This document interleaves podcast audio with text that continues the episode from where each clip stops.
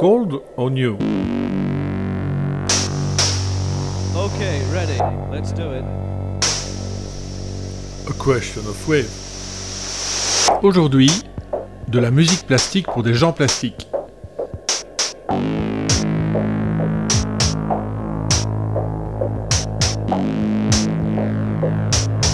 Une capsule musicale proposée par Bernard Winken.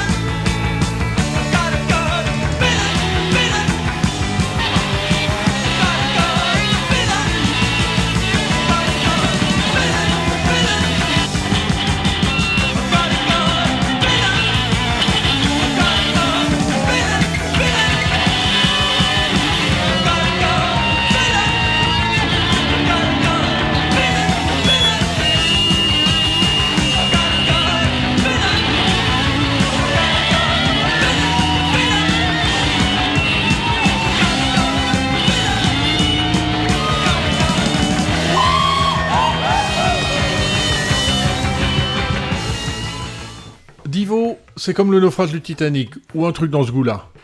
J'ai l'impression qu'ils tournent tout en dérision, qu'ils se foutent vraiment de tout. Tel est le point de vue d'Alan Ravenstein de Pérubu.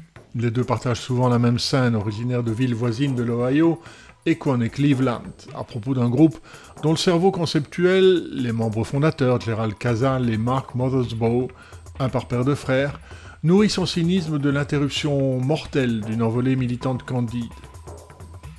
Lors de la manifestation pacifique du 4 mai 1970, en opposition à l'intervention américaine au Cambodge à la Kent State University, la garde nationale de l'Ohio tire, blesse neuf étudiants non armés et en tue quatre autres. Deux d'entre eux sont juste en train de regarder le défilé pendant un break entre les cours, dont deux copains proches de Casal.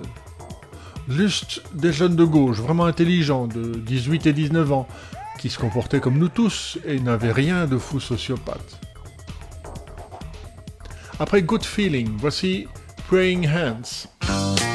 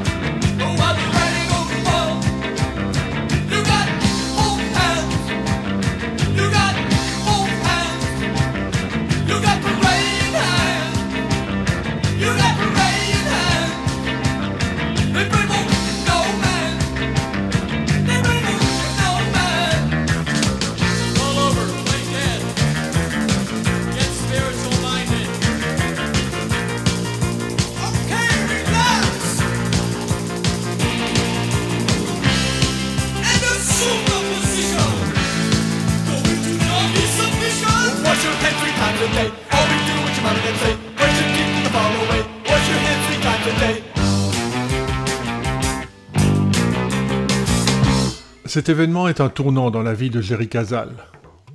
C'est le jour où j'ai arrêté d'être un hippie. Je voyais soudain toute cette période avec lucidité. Tous ces jeunes, avec leur idéalisme, faisaient preuve de beaucoup de naïveté.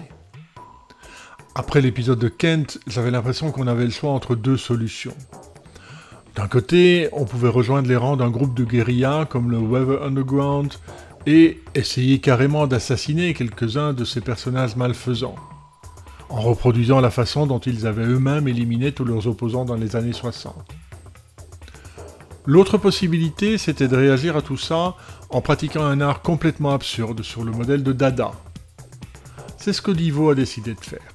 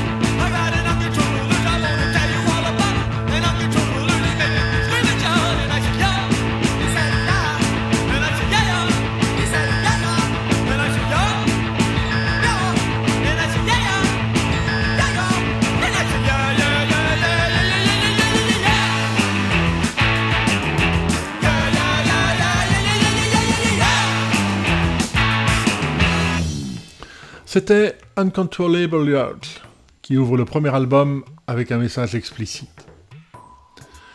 Bien plus qu'un groupe phénomène d'Akron, Divo est une émanation de la Kent State University, devenu un nœud de culture de masse pour un court moment.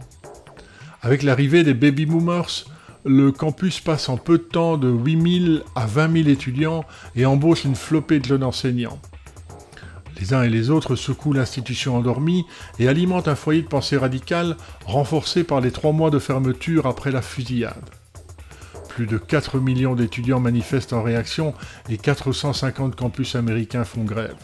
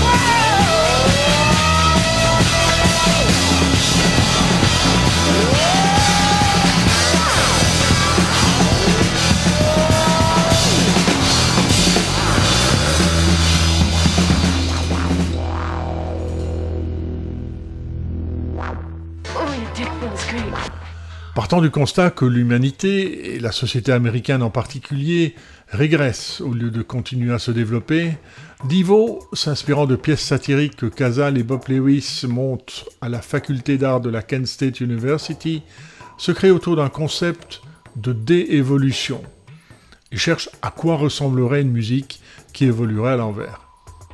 I Need a Chick et Automodone sont parmi les premiers morceaux du groupe, enregistrés sur cassette avant 1972 par Jerry, Bob et Peter Gregg.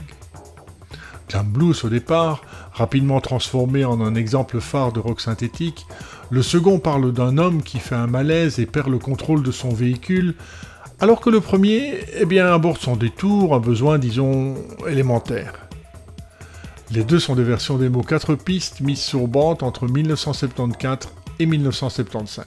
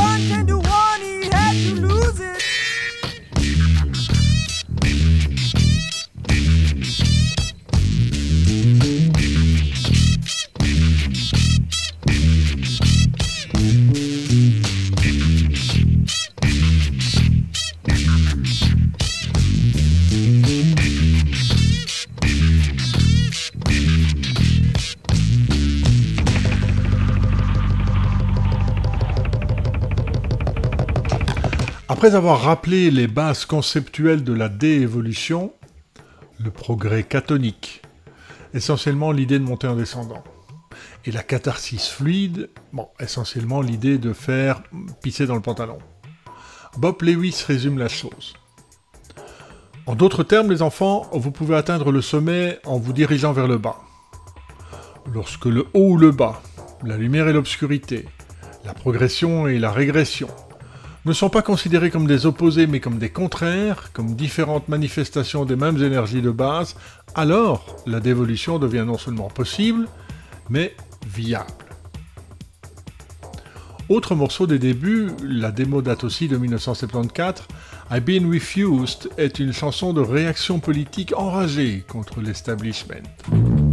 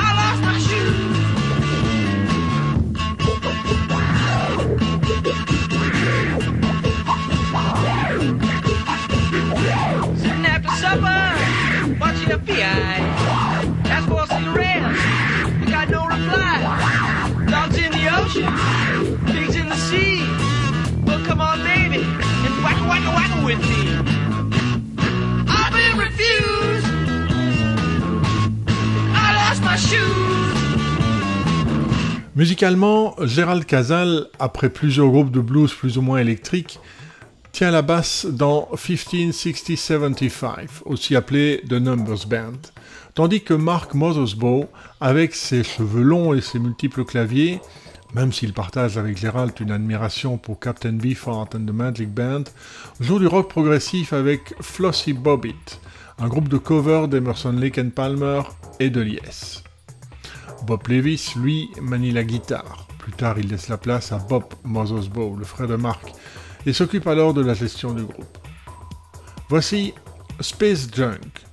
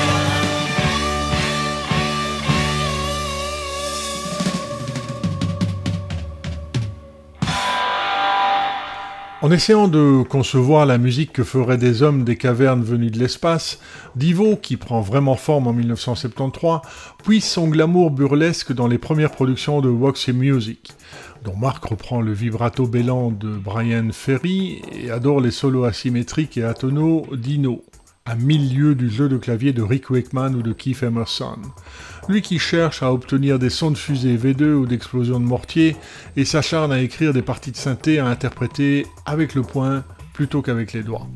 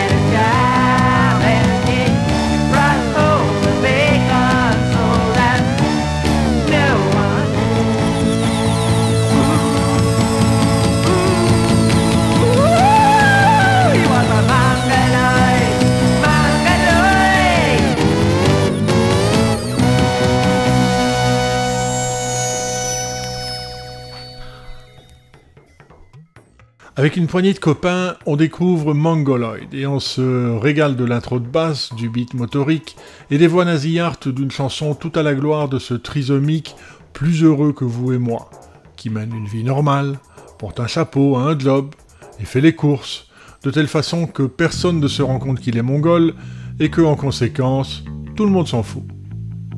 Ce premier single est auto-édité sur Boji Boy Records en mars 1977 avant d'être distribué par Steve. Réenregistré pour l'album, Mongoloid gagne en consistance. Fini le chant nasal alors que le mini-moog installe sa présence tout au long du morceau et non plus uniquement pendant l'intro et la conclusion.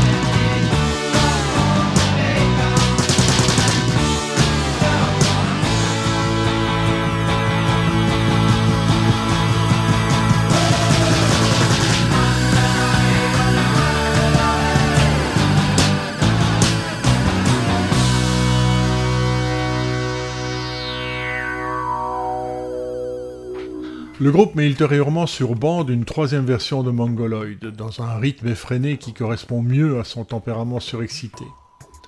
Les enregistrements originaux des chansons du premier 45 tours ont lieu en octobre 1976 dans un garage non chauffé, et le froid oblige les musiciens à porter des gants pour jouer, ce qui a un impact sur le tempo des morceaux. On écoute Joko Homo, choisi initialement comme face A dans sa version originale, extraite du film In the Beginning Was the End, The Truth About the Evolution, réalisé en mai 1976 par Chuck Statler, un ami rencontré au cours d'art expérimental de Kent State University. Et dont des images fixes sont utilisées pour la pochette de l'édition européenne de l'album.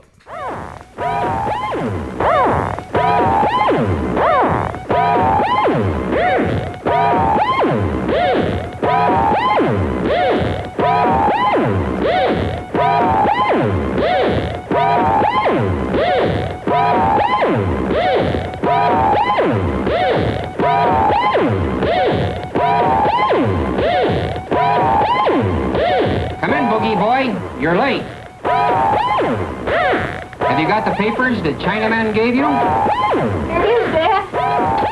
Is it a surprise? Yes, Boogie. In the past, this information has been suppressed, but now it can be told. Every man, woman, and mutant on this planet shall know the truth about de-evolution. Oh, Dad, we're all evil.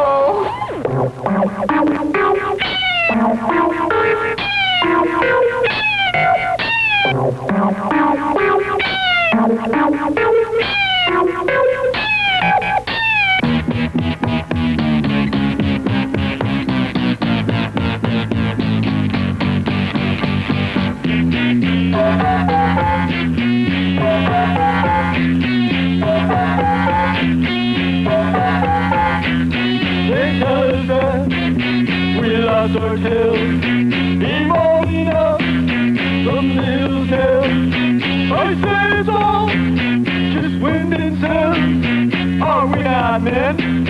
We are Devo. Are we not men? Devo. We're pinheads now. We are not whole. We're pinheads low, Are we not men? We are Devo. Are we not men? Devo. Are we not men? We are Devo.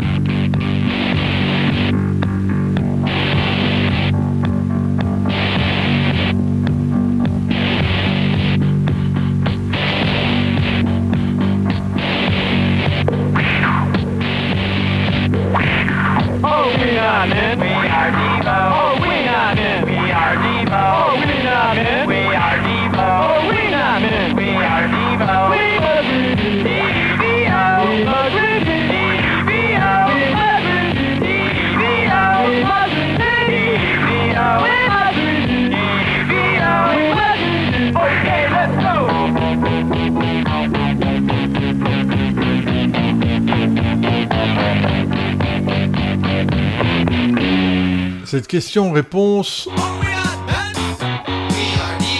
en plus de fournir son titre au premier album, donne lieu en concert à une plongée de Mark Mothersbaugh dans le public.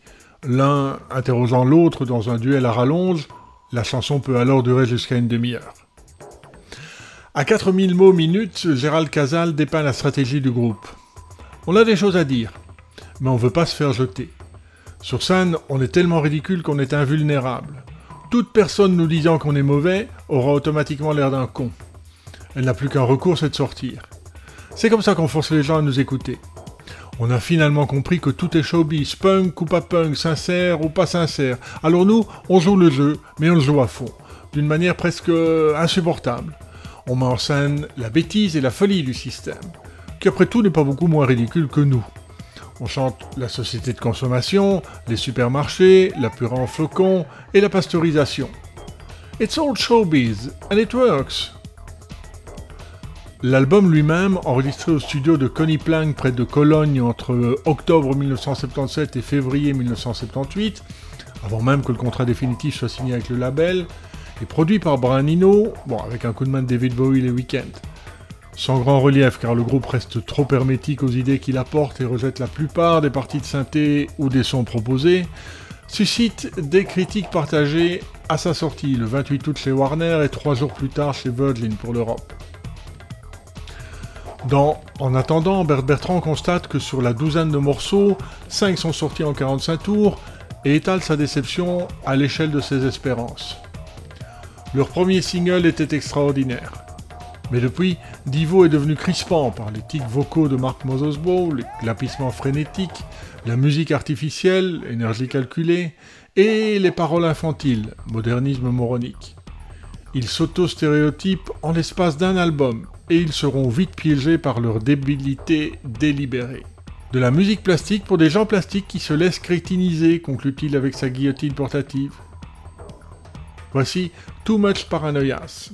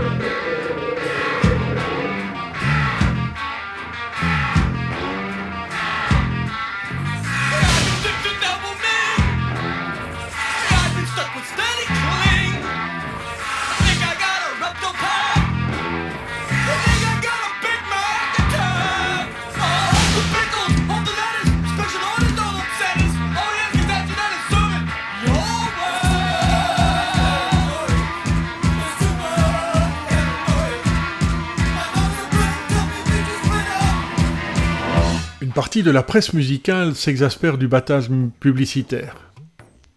Virgin indique dans le dossier destiné aux journalistes que le groupe descend d'une longue lignée de singes cannibales dont le régime alimentaire à base de cerveau aurait engendré d'étranges mutations et les aurait rendus incapables de vivre dans la nature.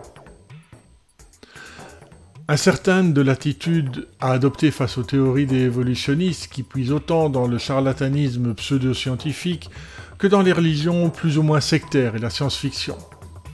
Et flirte avec les notions de dégénérescence et de déclin de civilisation que d'autres associent insidieusement au croisement des races. À force de triturer le thème de l'abjection, Divo, brigade de nettoyage censée partir en mission contre la fiente à l'eau de rose de la culture de masse américaine, finit par se confondre à la purulence qu'il dénonce. On écoute Shrivel Up.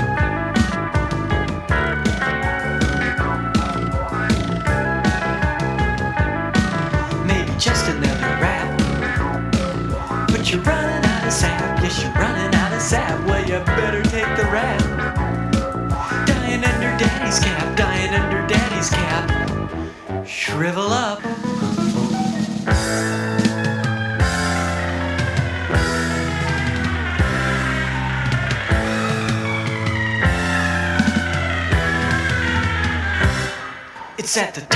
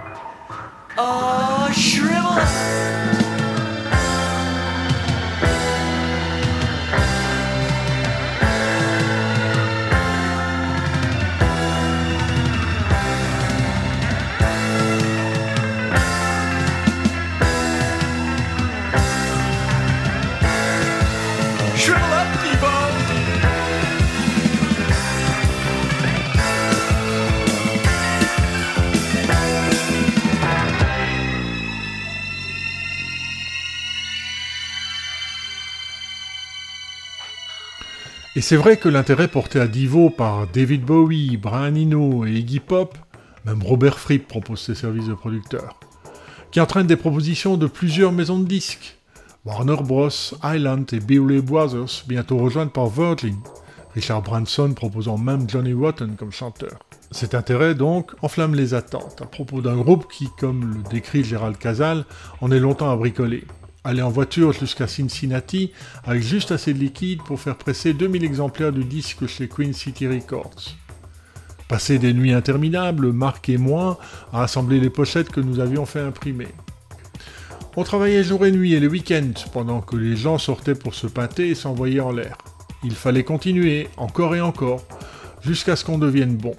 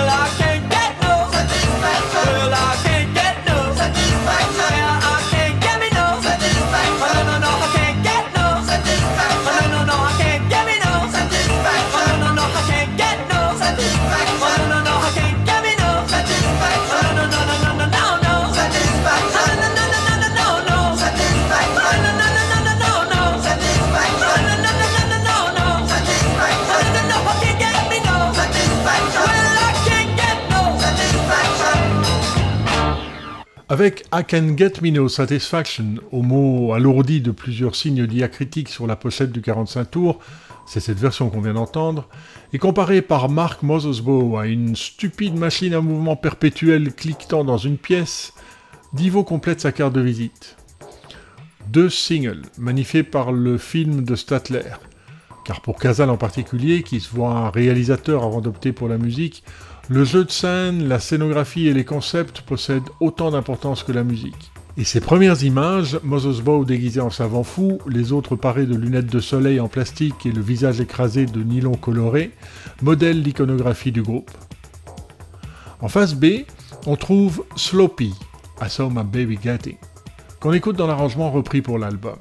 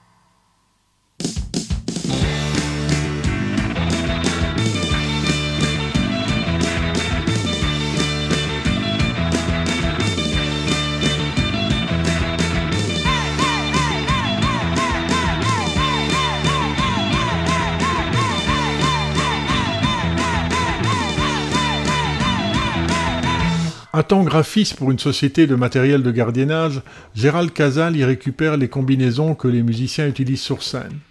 Mariant look industriel, accessoires kitsch et uniforme, boy scout ou footballeur américain, à la fois moins conformiste que le bluesline des rockers et destiné à gommer l'individualité, déclaré aussi obsolète que la rébellion.